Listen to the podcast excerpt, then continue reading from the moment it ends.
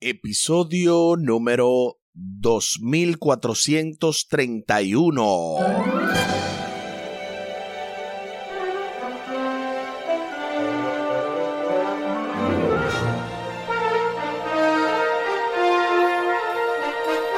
Saludos y bendiciones. Esto es Estudio Sistemático de la Biblia. Por la gracia de Dios estamos alcanzando y este martes 14 de marzo, episodio 2431. Increíble, seguimos avanzando dentro del marco de esta lección número 11, cómo administrarse en tiempos difíciles. Con el texto a memorizar de Salmo capítulo 50 versículos 14 y 15. Salmo capítulo 50 versículos 14 y 15 ofrece a Dios sacrificios de alabanza y paga tus votos al Altísimo e invócame en el día de la angustia, te libraré y tú me honrarás. Salmo capítulo 50 versículos 14 y 15. Durante esta semana hemos estado abordando este tema de cómo administrarse en tiempos difíciles y obviamente estuvimos introduciéndolo en la parte del sábado, la parte del domingo, poner a Dios en el primer lugar Ayer lunes estuvimos viendo confía en Dios, no en tus recursos, y para hoy, a manera de pregunta, ¿es hora de simplificar? Hoy, día martes, este es el título. Les invito para que hablemos con nuestro Dios en oración. Buen Dios y eterno Padre, gracias te damos por el estudio de tu palabra y por la oportunidad de poder llegar a cientos y miles de oyentes a lo largo de todo el mundo. Bendícenos, dirígenos, bendice a cada familia representada y permite que podamos aplicar estos conocimientos a nuestras vidas. Favores que te pedimos y te agradecemos, junto con el perdón de nuestros pecados, en el nombre de Jesús. Amén. Amén. ¿Es hora de simplificar? ¿Qué debemos hacer los cristianos adventistas del séptimo día en respuesta a los tiempos difíciles? ¿Atrincherarnos en un modo supervivencia?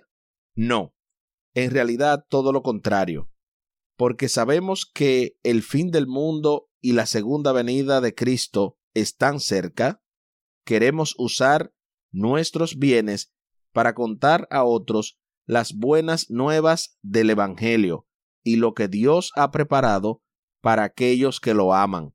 Entendemos que algún día, pronto, todo en esta tierra se consumirá. Es decir, que en vez de uno vivir como un ermitaño, en vez de caer en el quietismo que le había mencionado, el quietismo, lo que hicieron las personas en el tiempo del el apóstol Pablo que no querían trabajar porque ya el Señor venía y vivían de casa en casa comiendo, ¿verdad? Y sin trabajar, y eso Pablo lo condenó. Por eso habló de que el que no trabaja, que no coma. Así que precisamente en estos últimos días, sabiendo que el tiempo se acaba, es manera suficiente de nosotros poder venir a ser buenos mayordomos. Se nos invita a leer la segunda carta del apóstol Pedro, el capítulo 3, los versículos del 3 al 12, para responder a la pregunta ¿Qué nos está comunicando Pedro con estas palabras? Segundo libro o segunda carta del apóstol Pedro, el capítulo 3 y el versículo o los versículos del 3 al 12. Sabiendo primero esto, que en los postreros días vendrán burladores, andando según sus propias concupiscencias, y diciendo, ¿Dónde está la promesa de su advenimiento?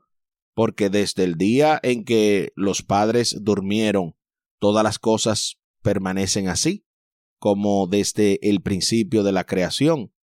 Estos ignoran voluntariamente que en el tiempo antiguo fueron hechos por palabra de Dios los cielos y también la tierra, que proviene del agua y por el agua subiste, por lo cual el mundo de entonces pereció anegado en agua, pero los cielos y la tierra que existen ahora están reservados por la misma palabra, guardados para el fuego en el día del juicio y de la perdición de los hombres impíos. Mas, oh amados, no ignoréis esto, que para con el Señor un día es como mil años, y mil años como un día. El Señor no retarda su promesa, según algunos la tienen por tardanza, sino que es paciente con nosotros, no queriendo que ninguno perezca, sino que todos procedan al arrepentimiento. Pero el día del Señor vendrá como ladrón en la noche, en el cual los cielos pasarán con grande estruendo, y los elementos ardiendo serán deshechos, y la tierra y las obras que en ellas hay serán quemadas, puesto que todas las cosas han de ser deshechas, ¿cómo no debéis vosotros andar en santa y piadosa manera de vivir, esperando y apresurándoos para la venida del día de Dios, en el cual los cielos encendiéndose serán deshechos, y los elementos siendo quemados se fundirán. Tremenda cita en la segunda carta del apóstol Pedro, el capítulo 3, los versículos del 3 al 12.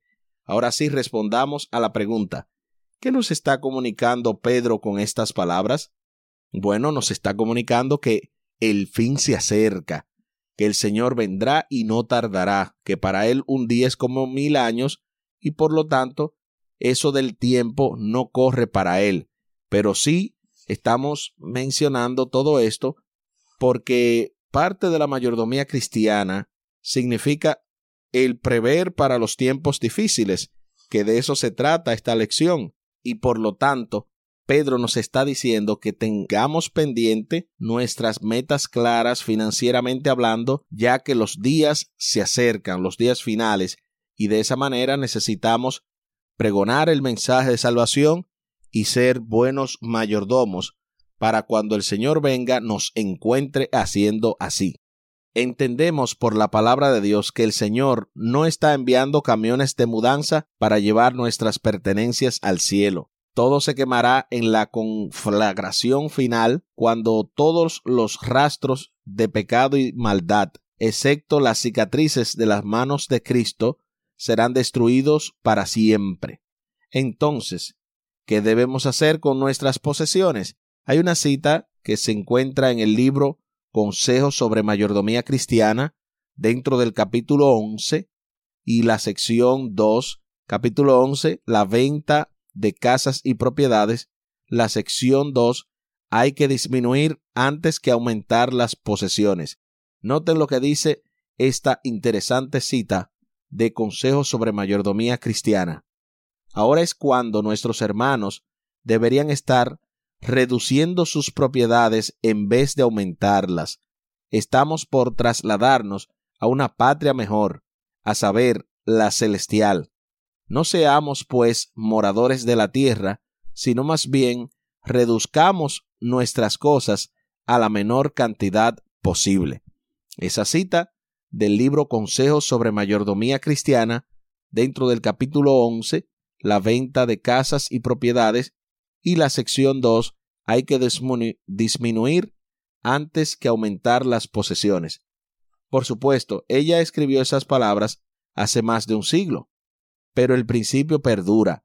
El tiempo siempre es corto, porque nuestra vida siempre es corta. ¿Qué son 70 años, 80 años o 100 años?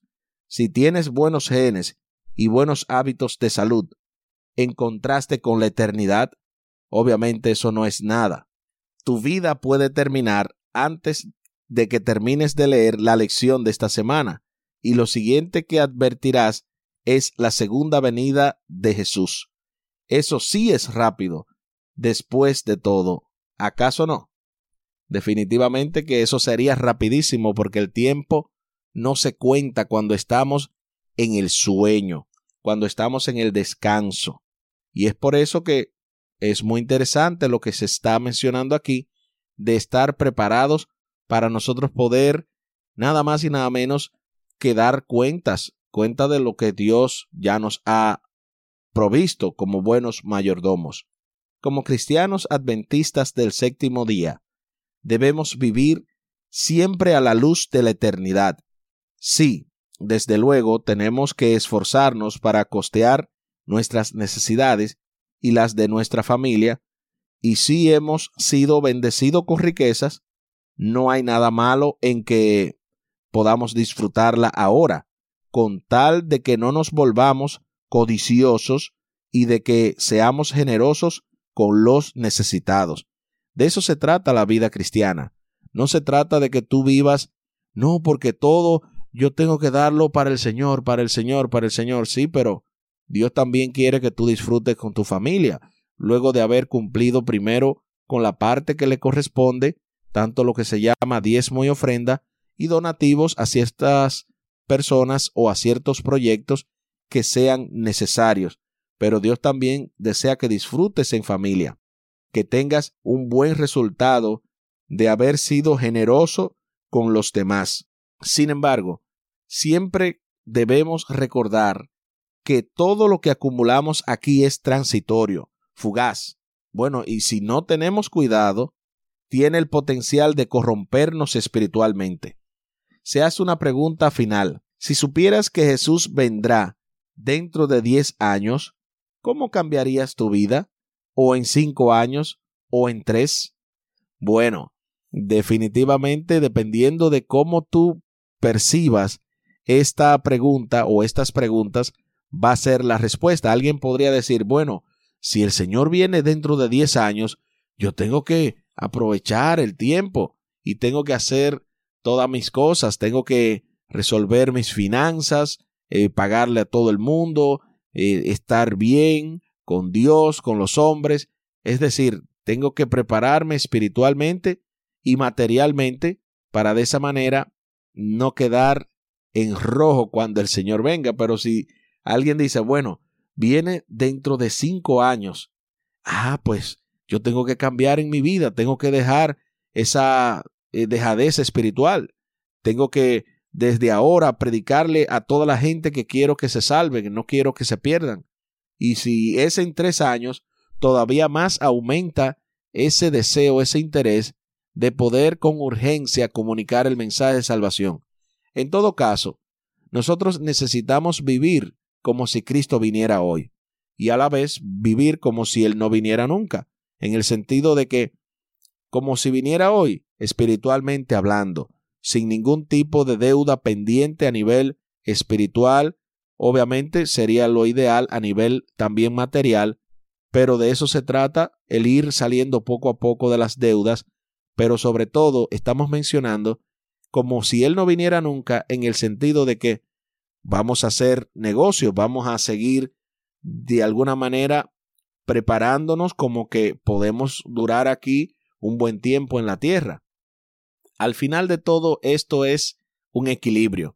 Hay personas que creen que como el Señor viene, deben de dejar de trabajar, deben de dejar todo porque ya el Señor viene y la inminencia de la segunda venida, en vez de animarlos a ellos a hacer lo que más puedan en estos tiempos que faltan, ellos lo que hacen es lo que menos puedan. Entonces, eso es contraproducente. Eso fue lo que pasó en el tiempo de Pablo y ya les mencioné cómo él reprendió esa actitud.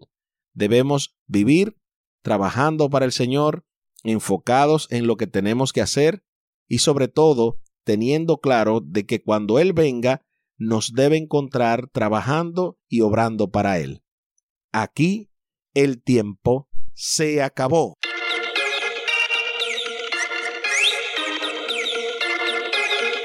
¿Qué hemos aprendido hoy? Hemos aprendido que es hora de simplificar, de vivir con lo, menos posible, de no estar acumulando riquezas, porque estamos hablando de mantener el balance, no estamos hablando de que hay que salir ahora al campo, venderlo todo, y esperar al Señor ahí porque ya Él viene. No se trata de eso, sino de no estar con un afán de poseer riqueza porque el tiempo es corto. De hecho, la vida es corta y no se deben sacrificar las necesidades básicas para uno poder de esa manera disfrutar las bendiciones que Dios nos da.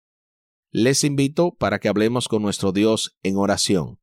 Buen Dios y eterno Padre, Gracias te damos por la oportunidad de estudiar tu palabra. En esta hora bendícenos, dirígenos y ayúdanos a aplicar lo aprendido. Ayúdanos a vivir de manera balanceada, sabiendo que si vienes hoy o si vienes mañana Así como dice el himno o el corito, debemos estar listos para tu llegada, debemos estar preparados espiritualmente hablando. Y si en el área eh, material podemos hacer buenos negocios, que lo hagamos, pero no persiguiendo las riquezas injustas, no olvidándonos de las necesidades de los demás, no olvidándonos de las cosas que tenemos que hacer y del compromiso que tenemos contigo. Todo esto te lo pedimos y te lo agradecemos por los méritos sagrados de Cristo Jesús. Amén. Amén.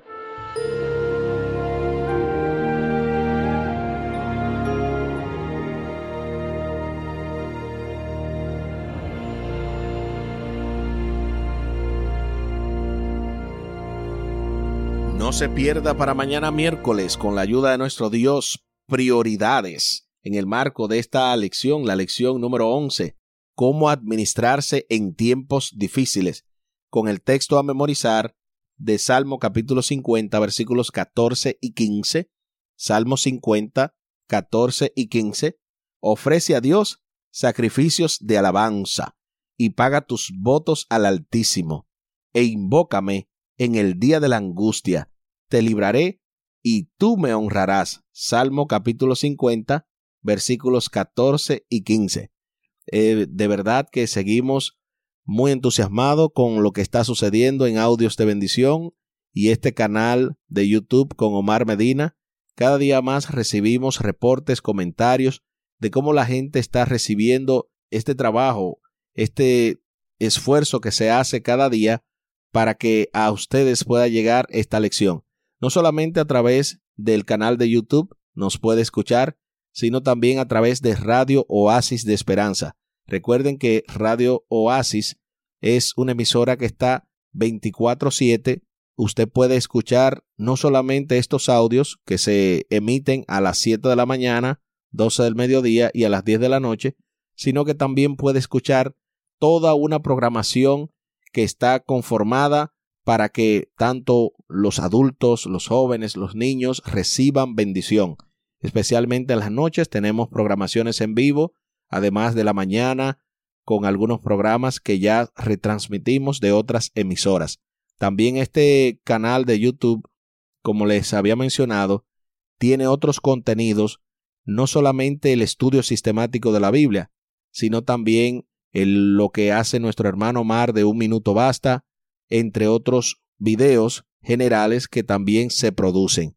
De verdad que invitamos a que compartan, a que sigan siendo un canal de bendición y si entienden que Dios ha sido generoso en sus vidas y ha sido bueno a través de este ministerio, pueden también enviarnos su audio dando el testimonio de cómo esto le ha ayudado en su vida espiritual y lo pueden hacer marcando vía WhatsApp el 484-838-8989. Es la vía de contacto a través del WhatsApp de Omar Medina. Una vez más, 484-838-8989.